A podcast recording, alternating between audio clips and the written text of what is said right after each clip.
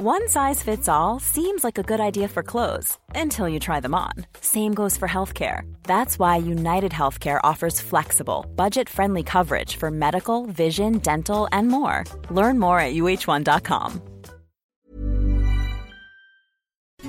Las noticias. ¿Qué tal? ¿Cómo le va? Buenas tardes. Estás a punto de escuchar Yo soy Javier Alatorre. las noticias con Javier Alatorre. La vamos a pasar muy bien. Comenzamos.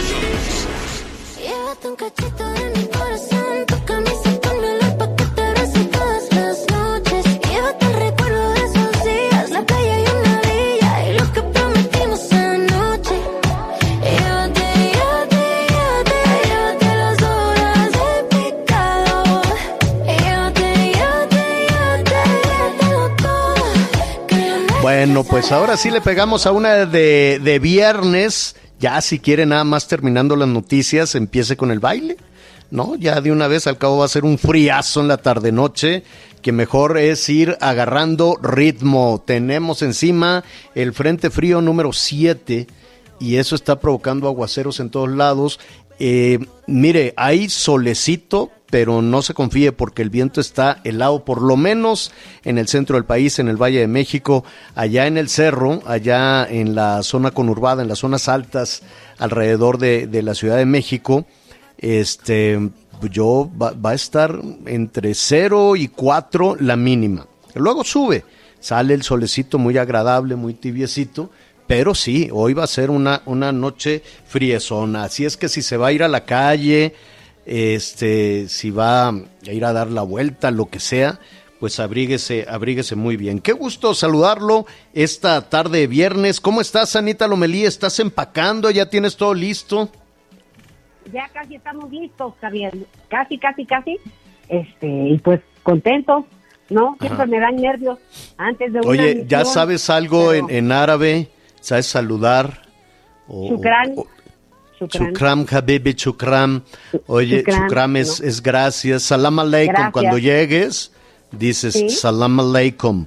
Y entonces te van a contestar aleikum salam, ¿no? Ah, ver, Oye, tiene, de- Salam déjeme. aleikum. Salam aleikum. Salam aleikum. Es algo así como Dios esté contigo. Ah, y entonces, este, déjame poner en contexto, y ahorita vamos a saludar a Miguelón, es que Anita Lomelí se va a hacer una cobertura de eh, la Expo de Dubai, que es de estos países eh, del Medio Oriente, digamos que el más occidentalizado. Hay mucha gente que va, hay de hecho, hay mucho político mexicano que se compró departamento allá. ¿Para qué? No sé, digo Ay, nomás por no. todo el dineral que, porque con su sueldo no creo que les alcance para andarse comprando departamentos. Pero yo supe algunos ex gobernadores que se compraron pisito por allá. No sé qué hay, ya nos dirás. Ya nos dirás qué hay, pero la historia de Dubái es fascinante. De tener un, un pueblo ovejero hace poco, que eran unos desiertos con cabras, no con ovejas, perdón, con cabras, hacer una, una potencia, un desarrollo, pero tuvieron mucha libertad para actuar. Y eso lo, lo vamos a platicar un ratito más. Miguel Aquino, ¿cómo estás? ¿Cómo te va? ¿Cómo estás, Javier Anita? Muy buenas tardes a todos nuestros amigos. Me da mucho gusto, me da mucho gusto saludarlos. Te escucho que por el centro del país van a tener unas bajas temperaturas. Bueno, pues acá en el sureste, déjame decirte que no vamos a tener temperaturas tan bajas, pero desde el día de ayer se han presentado unas lluvias y unas tormentas eléctricas impresionantes. Pero bueno, la humedad está a todo lo que da en este momento, pero la verdad es que bastante agradable. A pesar de las noticias que ayer surgieron en el sureste, es un gran día aquí en esta zona, señor. Sí, qué bueno, hay que, hay que salir adelante. Justo estábamos al aire en la segunda parte, justo estábamos al aire en streaming ayer por la tarde cuando vino la balacera ahí en, en, en la playa. Eh, ya me imagino el susto de la gente que estaba en la playa. Esto no es, no es Cancún, es eh, a un ladito de Cancún, Morelos. ¿verdad? Se llama Puerto, Puerto Morelos. Morelos. Así es, es el, saliendo de Benito Juárez, que es en donde se encuentra Cancún, es el primer municipio antes de llegar a Playa del Carmen, Solidaridad, es Puerto Morelos.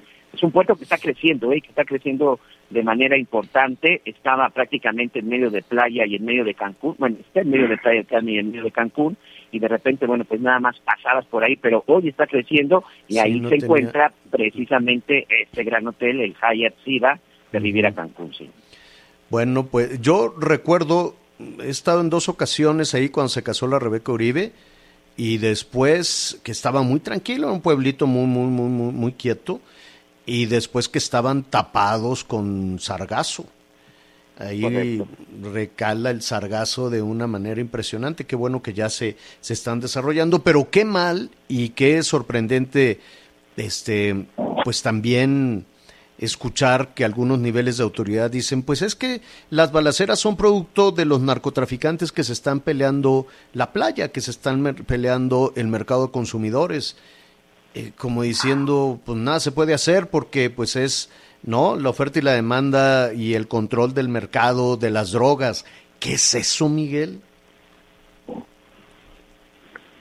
Entonces, vamos a, vamos a ver qué fue lo que, qué es lo que está sucediendo. Ya estaremos ahí platicando también de esta situación. Se le ha señalado como un enfrentamiento y, por alguna razón lo mismo sucede en varios estados, en varios estados del país que dicen, no, es que son las bandas rivales que se agarran a balazos, pero en los hechos recientes de Quintana Roo no necesariamente son enfrentamientos, porque es un grupo el que llega y balacea a los otros y en medio se quedan los turistas. Un asunto serio del cual estaremos platicando en un momentito más. Fíjese que hay muchas escuelas, perdón que cambie abruptamente de tema, pero déjeme decirle que hay muchas escuelas privadas que siguen preocupadas. Aquí hemos tratado el tema desde, desde el principio, la preocupación de las escuelas eh, eh, privadas, porque hay Claro. una regulación nueva que se llama Norma Oficial Mexicana 237. Entonces, este, de lo que, que ni siquiera es de la Secretaría de Educación, es de la Secretaría de Economía, que dijeron cómo le encajamos el diente a las escuelas particulares. Y le dijeron, pues vamos a ponerles una reglamentación nueva, les vamos a, les vamos a decir que tienen que hacer unas eh, em, em, revisiones de las estructuras, etcétera, etcétera. Les vamos a decir con quién y se las vamos a cobrar y tienen que pagar un dineral. Entonces, pues muchas escuelas dicen, yo así no puedo, yo con esa, eh, con esa ruta voy a tener que cerrar. Así es que eh, vamos a hablar de qué se trata todo esto, por qué Oye. tenemos que apretar cuando venimos saliendo de la pandemia a las escuelas eh, que están haciendo también hay un esfuerzo. Perdieron matrícula, perdieron inscripciones y ahora les ponen un obstáculo más. Sí, Anita. Pues hablaban de 18 mil escuelas eh, las que podrían cerrar y esto afectaría más o menos a 640 mil personas, de las cuales 540 mil pues son las niñas, niños, adolescentes y jóvenes que se van a quedar sin un espacio de entrada para ir al colegio. Vamos a ver de qué se trata, dónde está la salida de todo esto. Eh, entiendo, y lo vamos a platicar con algunos especialistas, que no es necesariamente la Secretaría de Educación, sino la Secretaría de Economía la que está este, pues buscando, ¿no? Y en el, en el camino de buscar dinero, pues también van ahogando la posibilidad de que, miren, no todas las escuelas este, tienen la capacidad económica, ¿no? Que el instituto tal, el instituto aquel, el colegio para señoritas de no sé cuál, en fin, ¿no? Hay, hay, hay escuelas, hay universidades que tienen una matrícula importante y que salen adelante, que salen carísimas además, ¿no? Tú, Anita, y tú, Miguel, pues los dos han pagado unos dinerales de colegiaturas, pero hay otras escuelas que son, eh, pues, francamente débiles que no pueden aumentar las colegiaturas, que viven con una matrícula flaca, porque también muchos padres de familia no lo lograron, y que ahora les ponen encima esta reglamentación que eh, significa muchísimo dinero, ¿no? Tal vez quiero suponer que las escuelas eh, particulares, sobre todo las, las pequeñas, medianas escuelas particulares, estarían dispuestos a, eh, a que los verifiquen, a que los auditen, a que los revisen, pero, eh, pero que no les cueste tanto dinero. Esa es la preocupación que tienen eh, estas escuelas. Eh, la buena noticia de este viernes, uno, siga, no, no baje la guardia, siga utilizando el cubreboca sí o sí, aunque López Gatel le diga que no, que esa es cosa de desalmados, que, que los que usan el, el cubrebocas, ¿cuál era la frase que dijo que eran, que eran unos, este, ¿cómo dijo?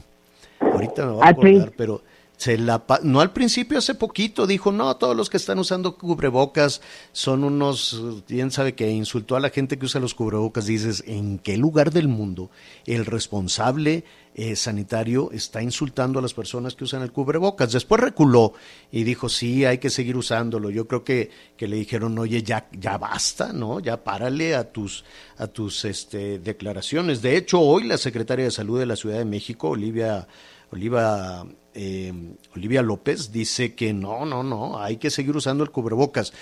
Además del tema de la pandemia, que afortunadamente ha disminuido muchísimo, pero pues vienen las gripas, los catarros, los contagios, la influenza, en fin, todo este tipo de cosas. No está de más. Y además el cubrebocas eh, sirve también con los cambios de temperatura, ¿no? Cuando la gente sale, cuando estás en los espacios eh, cerrados, ahora en invierno, que no abren ni una rendijita, ni una ventana en el transporte público y demás.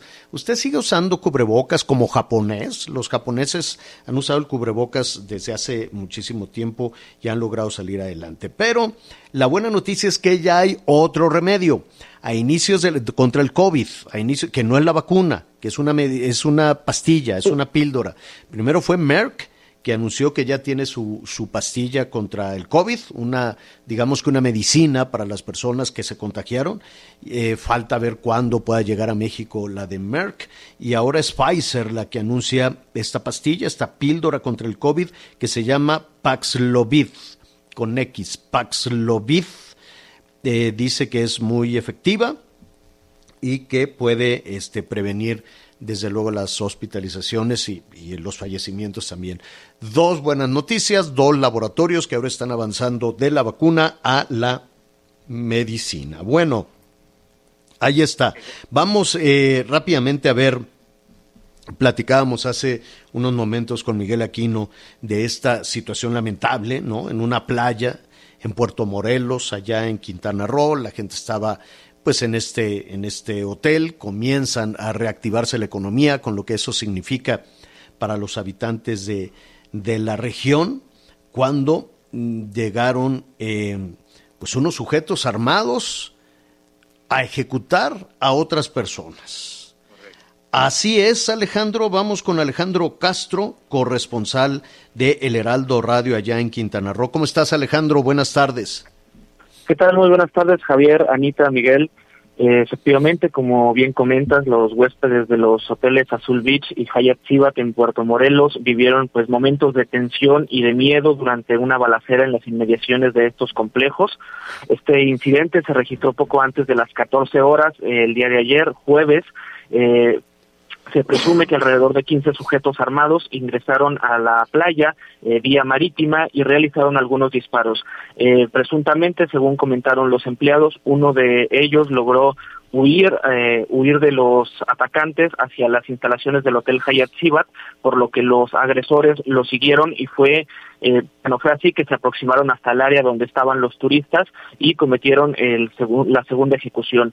Eh, la, fisca- la fiscalía confirmó que dos narcomenudistas en esta playa fueron ejecutados. La institución también mencionó que no hubo turistas heridos de gravedad.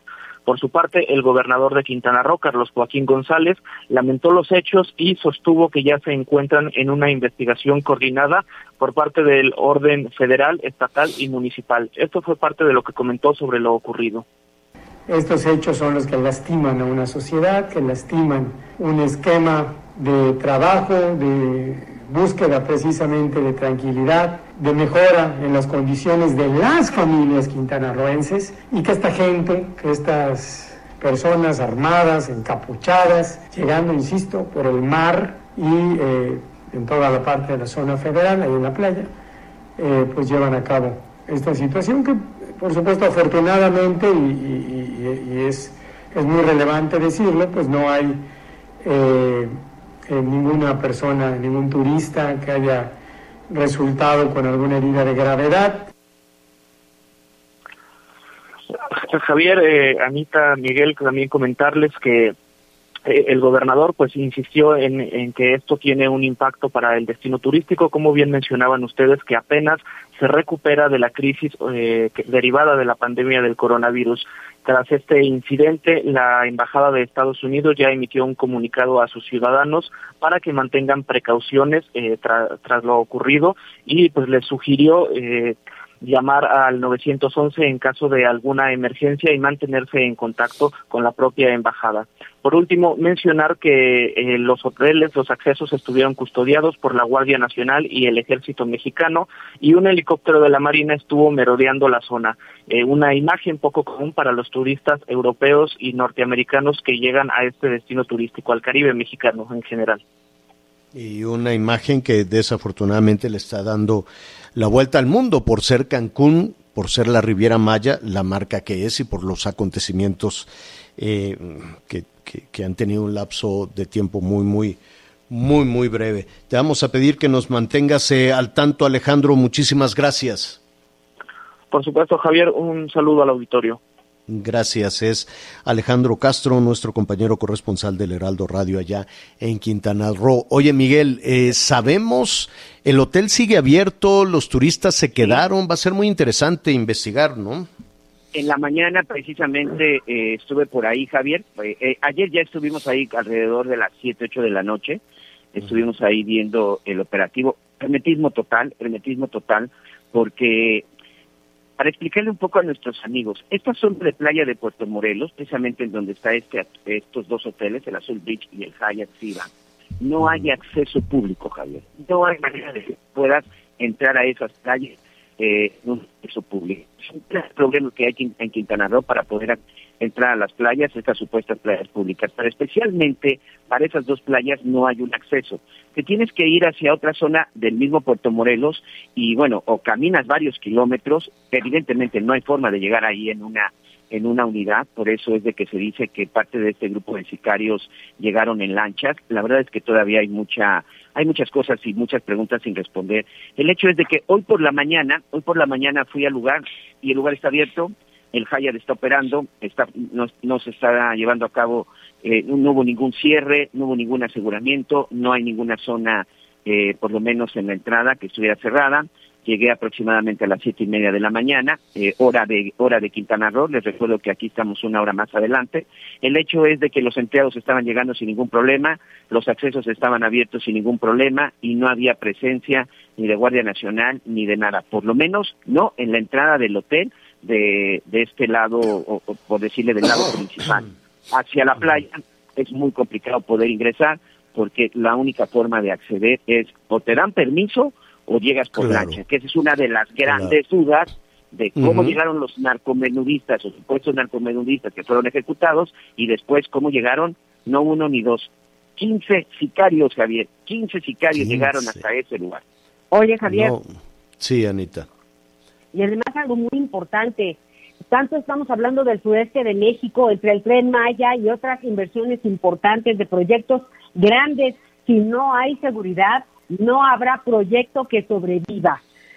Yo ayer, y lo platicaba con Miguel, que había unas personas que nos preguntaban, aprovechando que Miguel vive en Cancún, sobre hacer unas bodas, ¿no? Ya se echaron para atrás, pues dijeron, ¿sabes qué? ¿Qué necesidad? La hacemos en la esquina y se acabó. Entonces sí es un problema muy serio que ahora entren este, como película eh, de Sí, terror por el mar. Terrible, terrible. Terrible, y yo creo que la investigación tiene que dar para más y no quedarse únicamente en la justificación de que son bandas que se disputan la venta de droga en la playa.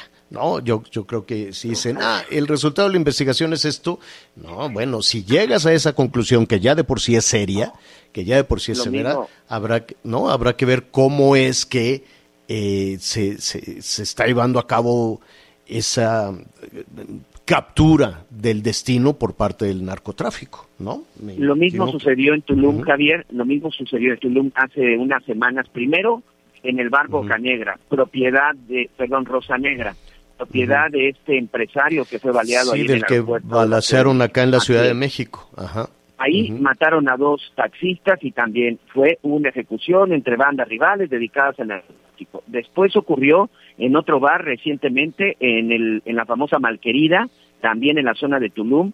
Que ese sí está asegurado. Ayer precisamente anduve también en esa zona, en donde mataron a estas dos turistas extranjeras, una eh, de la India y otra alemana, en donde también se dijo fue un enfrentamiento entre bandas rivales dedicadas al narcotráfico. Es decir, siempre es la misma justificación o siempre la misma explicación. En el caso de la malquerida, ya el día de ayer decía el fiscal Oscar Montes de Oca que ya había más de 20 detenidos y se habían asegurado drogas y se les han asegurado armas y todo esto, pero al final ese es el discurso de siempre. Es un enfrentamiento entre bandas rivales que se disputan la zona para vender la droga. De entrada, nadie debería disputarse nada para vender drogas. Claro, claro.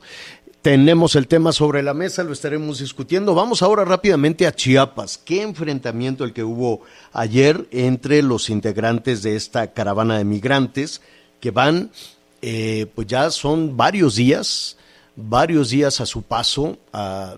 ellos insisten en llegar hacia, hacia los Estados Unidos, ¿no? Primero llegar a la Ciudad de México, luego a los Estados Unidos. Y em, no es el primer enfrentamiento, ya los hubo al principio con la migra, los agentes de la migra mexicana eh, y de la Guardia Nacional se acuerdan que, que, pues que fuera de todo protocolo pues habían golpeado a algunos migrantes y demás. Luego algunos incidentes también alrededor de los migrantes, que los secuestros, el tráfico de personas. Lo que no habíamos visto antes de ir con nuestro compañero Pedro Gerardo López, que va acompañando, que va caminando junto con esta caravana, este enfrentamiento que superara a la Guardia Nacional, Pedro. ¿Qué fue lo que pasó? ¿Cómo estás, Javier? Qué gusto saludarte, Anita. Eh, Miguel, le saludo con gusto. Bueno, pues exactamente fueron superados por número los elementos de la Guardia Nacional. Eran apenas 12, dos pelotones, eran apenas 24 elementos que estaban apostados sobre la carretera y que intentaron detener a un grupo que iba en la retaguardia, que iban hasta atrás. Eh, se dan cuenta el otro grupo de migrantes y regresan a, rescatar a las mujeres y los niños que ya estaban prácticamente arriba de un camión. Y ahí se desata la brutal golpiz. Hemos visto, eh, Javier, cómo eh, los migrantes pues, tomaron palos, piedras y avanzaron justamente hacia donde se encontraban los, los eh, los de la Guardia Nacional con sus escudos, les rompieron incluso eh, los escudos, incluso tomaron algunos escudos los migrantes y la verdad es que fue la batalla campal. Hay eh, cinco heridos que dice la Guardia Nacional, una imagen que ha dado la vuelta al mundo, Javier, está en donde ya inerte en el suelo, un agente de la Guardia Nacional prácticamente es pateado nuevamente y una mujer que lógicamente también es golpeada, pierde un diente incluso y es llevada por los mismos migrantes y entregadas, ¿no? Para que puedan auxiliarles. La caravana siguió, eh, siguió su paso, se dividió ahí, eh, un contingente se quedó en un poblado cercano y los demás decidieron pues abordar camiones eh, de carga para poder avanzar un poco más. Se reunieron en un poblado, eh, cerca de las seis de la tarde, en un poblado mucho más adelante, a 30 kilómetros, ahí se reunieron y avanzaron hasta Tonalá. Este viaje, Javier, que iban a hacer más o menos en tres días para llegar hasta acá, lo han hecho en unas horas y hoy descansan aquí, están en el parque de, de Tonalá, que se encuentra ya muy cerca de Arriaga, tú conoces este tramo que es básicamente los límites ya con Oaxaca, y en donde van a decidir qué van a hacer, si viajan hacia la zona del, Pacífico o por la zona de las tierras de Veracruz, pero siempre la Ciudad de México. Y hoy otra propuesta, Javier, eh, los líderes de la caravana nos decían hoy en la mañana que ellos que están proponiéndoles que viajen a la ciudad de Tuxtla Gutiérrez, en la capital del estado, un asunto que nos parece realmente ilógico porque prácticamente retrocedería la caravana más de 100 kilómetros. Entonces, eso lo van a decir el día de mañana. Pues estaremos pendientes de, de, de lo que decidan y también de estos operativos de la Guardia Nacional, ¿no? Que lo que entiendo, tal vez y solo tal vez trataban de fracturar o de desintegrar de a poco a los rezagados en la, en la caravana con estas consecuencias. Pues claro, lo hemos platicado este, en los últimos días, Javier, estas eh, eh, volantas que van en la parte trasera y en la delantera y que tratan de quitarles migrantes al contingente de forma muy rápida, pues era lo que intentaban hacer. De hecho, no era un operativo como tal los que entendemos nosotros para poder contenerlos, porque llegan por la retraguardia, llegan atrás y eh, capturan a unas mujeres y niños. Pero, lógicamente, estaban cerca otro contingente de migrantes y ahí se desató esta trifulca. Los elementos de la Guardia Nacional, por supuesto, no eran tantos, no, no como para contener una caravana de esta magnitud.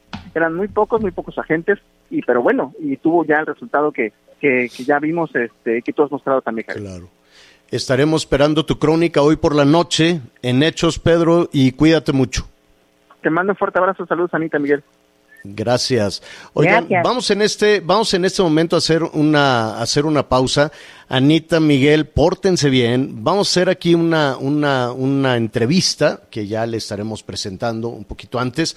Por lo tanto, pues tendré que, que dejar esta cabina un momentito. Entonces, Miguelón, Anita, porque luego ya ve, los, nos llegan ahí los comentarios en las redes Ya ves. sociales. Ya ves que alguien no, luego está no, de no. peleonera. Ever catch yourself eating the same flavorless dinner three days in a row? Dreaming of something better? Well, HelloFresh is your guilt-free dream come true, baby. It's me, Kiki Palmer. Let's wake up those taste buds with hot, juicy pecan-crusted chicken or garlic butter shrimp scampi. Mm. Hello Fresh. Stop dreaming of all the delicious possibilities and dig in at HelloFresh.com. Let's get this dinner party started.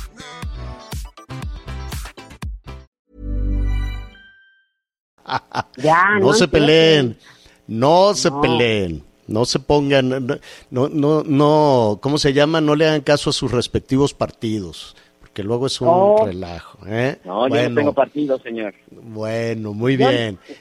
¿Eh? ¿Tú Acá qué? esperamos. Bueno, no me tardo nada, hacemos una pausa, volvemos. Sigue con nosotros.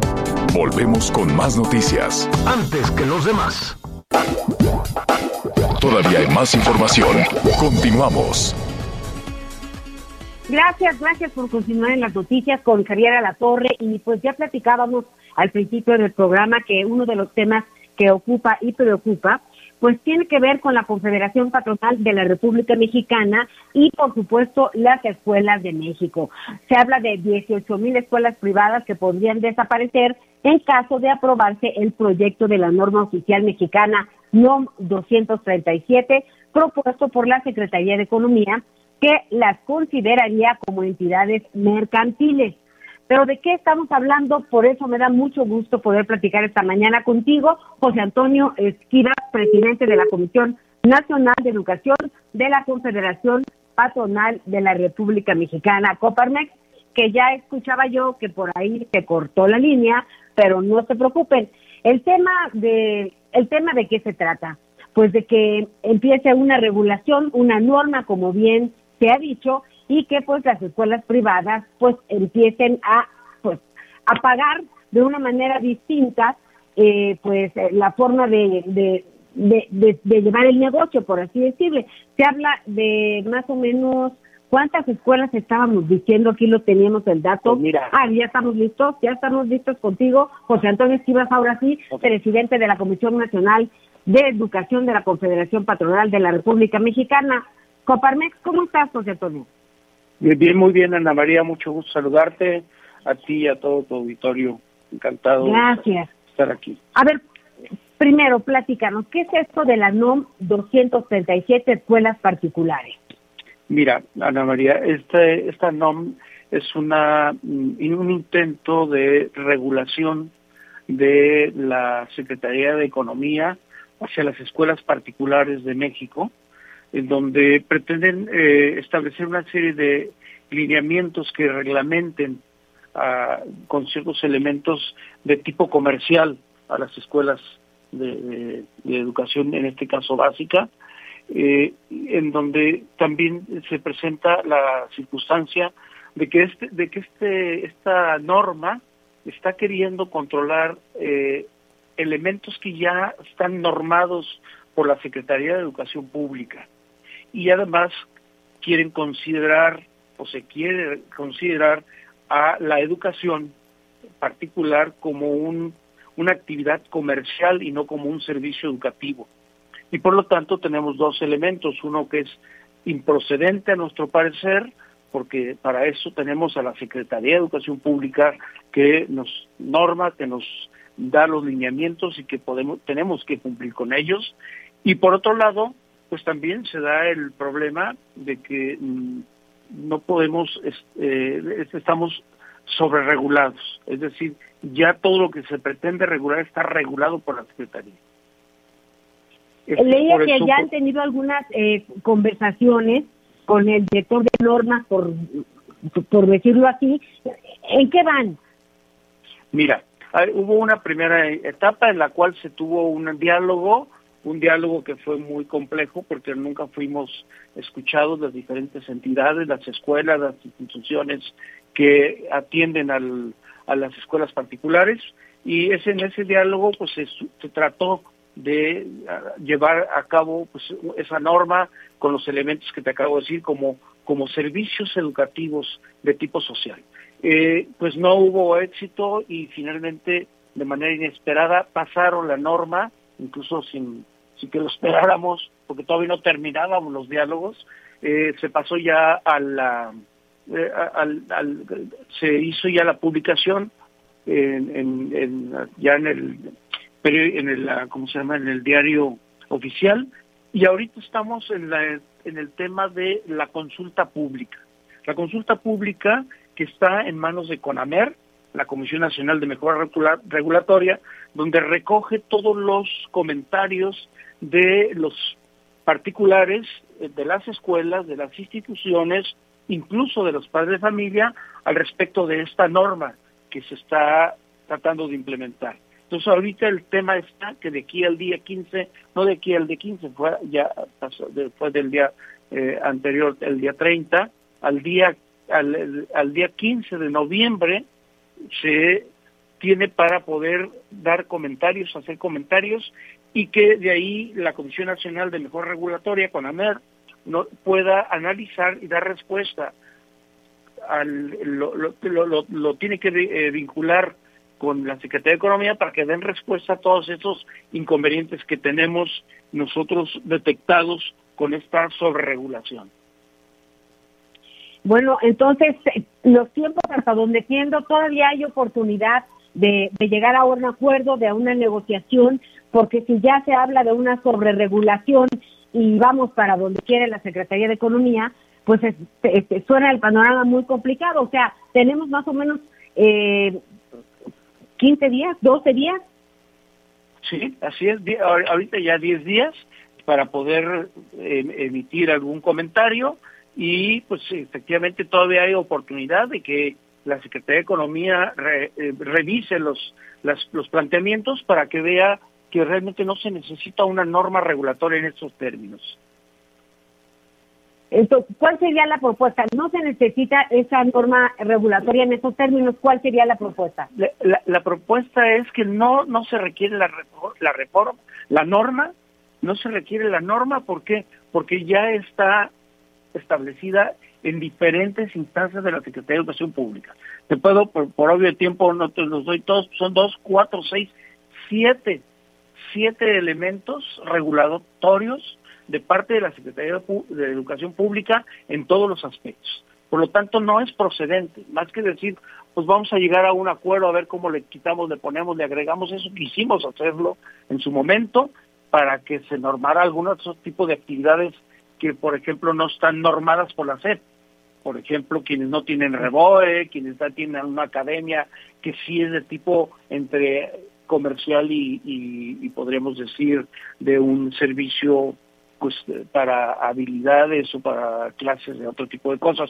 Pero las escuelas particulares ya están normadas y por lo tanto ahorita estamos en el momento de decir procede o no procede, ¿verdad? Ujú, Desde luego que estamos siempre abiertos al diálogo, aunque no hemos podido tener ese diálogo y ¿Y, estamos y- abiertos y al qué les han dicho? ¿Que sí habrá, sí habrá diálogo, no habrá diálogo? ¿Seguiremos así hasta que, hasta que lleguemos al plazo?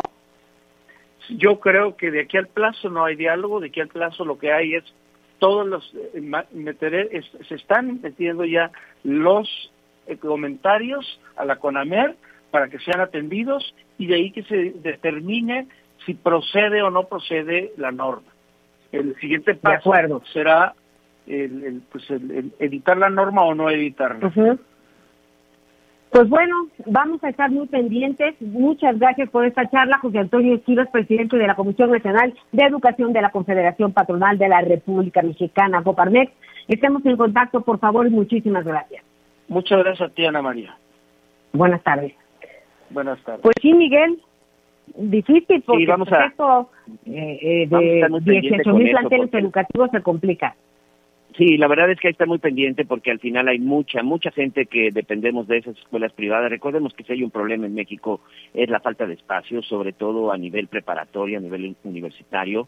No hay los espacios que quisiéramos. Eh, yo no sé si son los suficientes, pero bueno, cada vez, eh, en cada inicio de curso vemos cómo miles de chavos se quedan sin esa oportunidad de estudiar, ya sea a nivel bachillerato, preparatoria, vocacional, y qué decir de las universidades. Sí, creo que debe de consultarse, creo que se debe de analizar, pero lo más importante, Anita, creo que se debe de ver bien también pues, las necesidades y sobre todo, bueno, qué tanto podría afectar o qué tanto podría beneficiar. Pero bueno, vamos a ir ahora hasta la zona de Sinaloa. El día de ayer, eh, desde un punto de vista muy personal, se realizó un decomiso y la detención de un presunto narcotraficante que considerada la situación y sobre todo la forma en la que se ha estado enfrentando la delincuencia, me parece que es un, es un golpe muy importante. El fentanilo es hoy la droga de moda, es una droga que incluso ha superado ya por mucho el consumo de cocaína, el consumo de heroína. Es una droga que es muy barata para producir, que tiene una alta demanda principalmente en los Estados Unidos y lo más grave es que con no llamarle pequeñas cantidades, pero sí con cargamentos no de toneladas, los delincuentes, por desgracia, pueden obtener millones de dólares, millones de pesos en ganancias. Eh, no sé si ya está lista por ahí nuestra compañera eh, Axel Avendaño, corresponsal de línea directa en, en, eh, en Sinaloa. Y precisamente el día de ayer las fuerzas federales detuvieron a Armando, alias el Inge, identificado como líder del cártel del Pacífico en Sinaloa, este cártel que en su momento, bueno, pues fue creado y era liderado por los hermanos de Stan Leiva, pero al final, bueno, pues siguen ahí operando. ¿No es así, Axel? Gracias, buenas tardes. ¿Qué tal, Miguel? Muy buenas tardes. Buenas tardes también a María y al auditorio.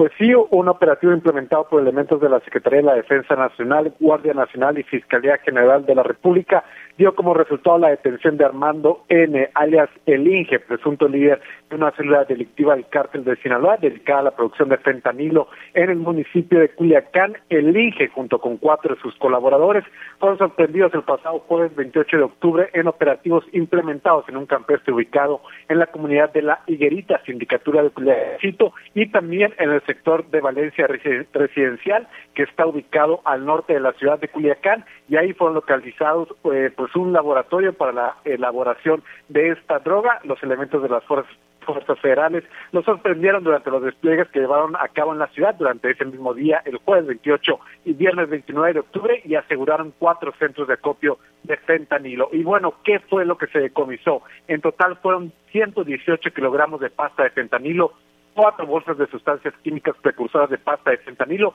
dos kilogramos de un compuesto químico con características similares al inositol, un arma larga, cuatro cortas, mil cincuenta cartuchos de diversos calibres, dos vehículos, ochenta y seis mil pesos en efectivo, catorce mil dólares y ciento sesenta bolívares. Y la droga asegurada, atención a este dato, la droga que se aseguró el día de ayer se considera el decomiso más alto y más eh, pues caro y mayor en valor que se tenga registro en la historia de nuestro país, un total de 970 millones 432 mil pesos. Es el valor de lo que se decomisó, estos 118 kilogramos de pasta de fentanilo, las cuatro bolsas de sustancias químicas precursoras de pasta también de fentanilo y dos kilogramos de un compuesto químico con características similares al inositol, 970 millones de pesos el precio de lo que se decomisó la semana pasada, eso hay que aclararlo, el operativo fue el jueves 28 de octubre y el viernes 9 de octubre, pero fue hasta el día de ayer que la Secretaría de la Defensa Nacional dio a conocer a través de un comunicado oficialmente pues la detención de el Inge, este presunto líder del cártel de Sinaloa y este decomiso histórico acá en la ciudad de Culiacán. Es mi reporte. Y, y no solamente histórico en la zona de Culiacán, este Axel, creo y me atrevo a decir que es histórico también en relación a la lucha en contra del fentanil. Estamos hablando de casi mil millones de pesos en drogas, mil millones de pesos que estos sujetos, bueno, perfectamente podrían empezar a, a, a, generar o que hubieran generado, que hubieran obtenido con la venta de esta droga.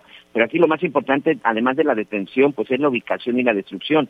Finalmente parece que Culiacán, en el estado de Sinaloa, pues es en donde se están asentando estos laboratorios de fentanilo, ¿no? Que es el señalamiento incluso que se hace en contra de Ovidio Guzmán, el hijo del Chapo, que dicen que es uno de los principales distribuidores precisamente de esta droga en la Unión Americana.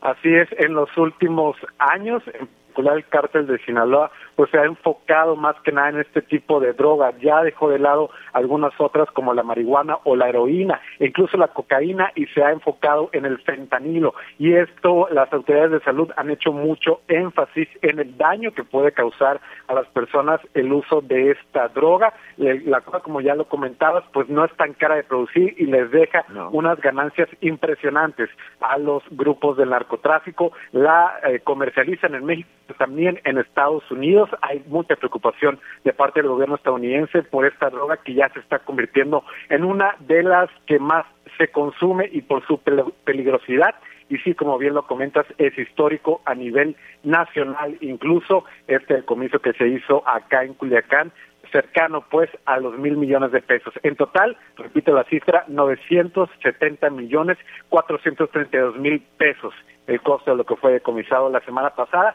y que fue oficializado por parte de la Defensa Nacional. Sí, fíjate que en el caso del fentanilo, eh, no hace mucho estuve por en, en la Unión Americana y platicaba ya con algunos expertos que me decían que en Estados Unidos tienen la crisis de los opioides y aquí básicamente se tiene que ver con el fentanilo. La principal causa de muerte que tiene que ver con sobredosis de drogas, sobre todo en jóvenes que van de los 14 a los 22 años, tiene que ver con el consumo de fentanilo. Incluso hay ocasiones que con el simple contacto físico, sin ingerir, única y exclusivamente si tiene contacto con la piel, son unos, unos efectos espeluznantes que de repente se pueden ver. Pues bien, por el ejército mexicano, y bueno, pues ahí estaremos pendientes, sobre todo ver ahora la reacción de este grupo que siempre, siempre sucede. Axel, muchas gracias. Muchas gracias, muy buenas tardes. Agregar nada más pues a esto que comentabas, entrevistamos hace unos momentos al gobernador Rubén Rocha, le preguntábamos si esperaban un aumento de la violencia, él decía que no, así que habrá que estar muy pendientes, como dices, de la respuesta de los grupos de la delincuencia. Muy buenas tardes. Un abrazo, cuídense mucho y un abrazo para todos nuestros amigos hasta Sinaloa. Tenemos que hacer una pausa, pero regresamos con más en las noticias con Javier Alatorre. Sigue con nosotros. Volvemos con más noticias. Antes que los demás. Todavía hay más información. Continuamos. Así es, muchas gracias. Continuamos con más información en las noticias con Javier Alatorre. Gracias por todos sus comentarios. Y le damos la bienvenida a nuestros amigos del Instituto Politécnico Nacional a través de Aris Chávez, quien nos tiene información muy importante. Aris, ¿cómo está? Bienvenida.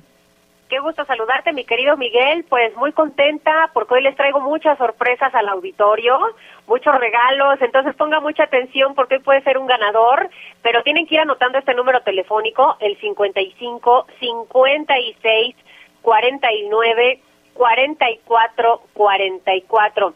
Mira, una cosa muy importante, ya estamos en la época de frío y con esto vienen enfermedades respiratorias como la influenza y aunque estemos vacunados, hay que entender que no es suficiente. Además vienen las reuniones de fin de año, acabamos de pasar una de Día de Muertos en donde mucha gente salió a festejar y desafortunadamente vi muchas personas ya sin cubrebocas. Y sobre todo hay que estar pendientes porque todavía seguimos en un grave riesgo de contagio. Está mm, mucha parte médica preocupada para evitar otra ola de contagios para fin de año. Así que ponga mucha atención porque hoy vamos a platicar sobre un tratamiento que está revolucionando el mundo de la medicina. El Instituto Politécnico Nacional creó este tratamiento que nos ayuda de manera efectiva a reforzar nuestro sistema inmunológico, regular las defensas y sobre todo evitar que la gente se esté enfermando frecuentemente. El factor de transferencia es uno de los tratamientos más efectivos. Son más de 400 moléculas en un pequeño frasquito que nos vamos a tomar todos los días.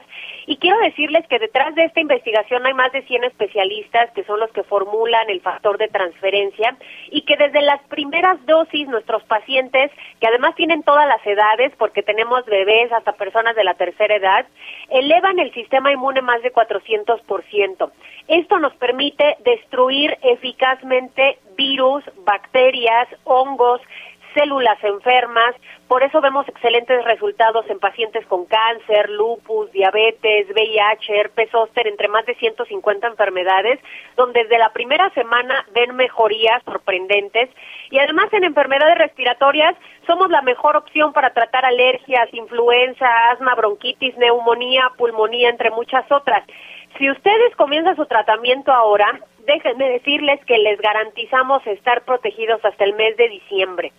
Y como lo prometido es deuda, hoy les tengo una promoción porque vamos a regalar factor de transferencia.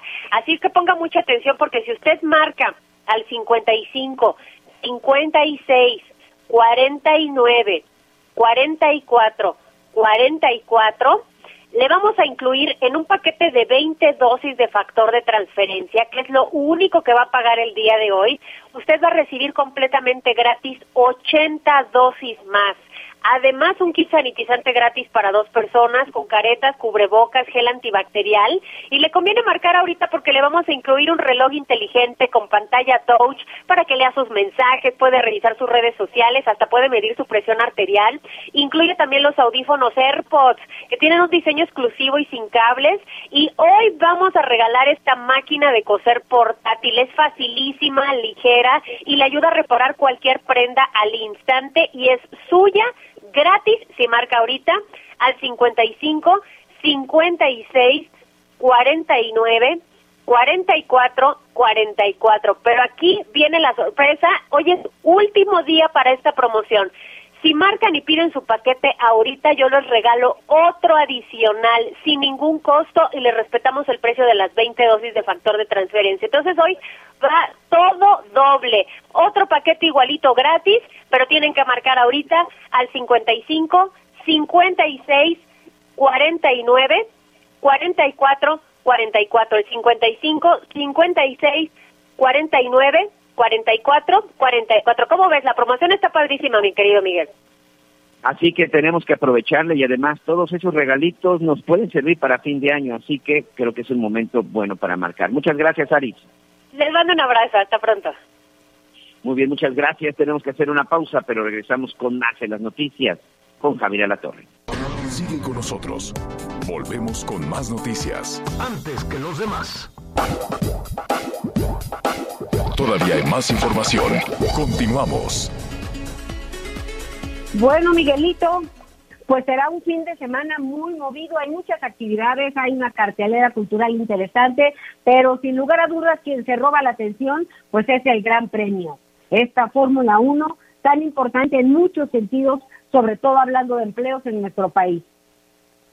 Sí, la verdad es que sí. En este momento, de hecho, se están llevando a cabo eh, las pruebas de sé, de calificación, no soy un experto en esto, pero bueno, se, hoy se define básicamente cómo están los autos, eh, salen a conocer, salen a ver cómo se encuentra la pista y también, bueno, pues en esos días se empieza a definir para ver en qué posición saldrá el próximo domingo. Sergio Checo Pérez ya tuvo su primer salida ahí en el autódromo, ya desde hay una cantidad impresionante de gente, eso nos da mucho gusto que empiece a regresar este tipo de actividades. Y yo solamente lo dejo ahí y lo recuerdo, ¿eh?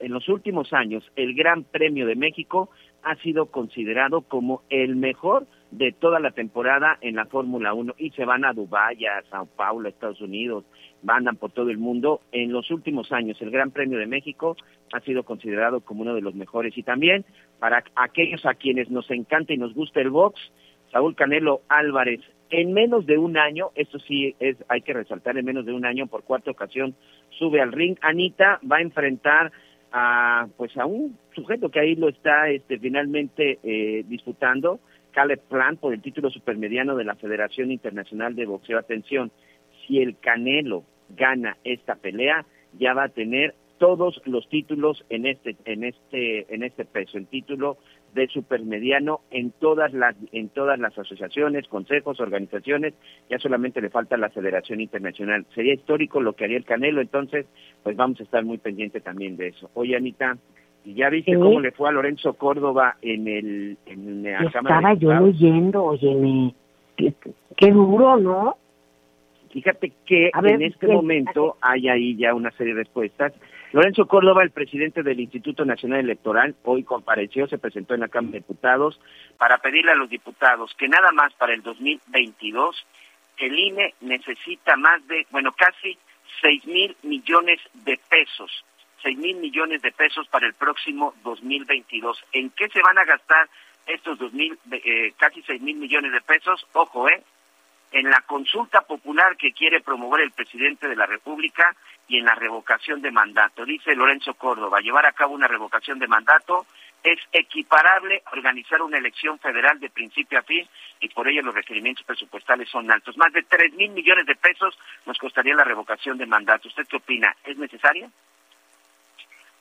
Pues bueno, eh, será necesario o no necesar- será necesaria, va a haber revocación de mandato en abril, esto sí es, eso sí ya lo sabemos, ahora falta ver cómo van a estar el tema de los dineros, tenemos el tema de la miscelánea fiscal, tenemos el tema de la reforma eléctrica y también después tendría una reforma del INE. Así que vamos viendo, Miguelito, feliz viernes a todas y a todos, gracias por habernos acompañado, no nos vamos, nos llevan Miguel. Vámonos a streaming, nos esperamos en Javier La Torre MX. Gracias. Hasta el lunes.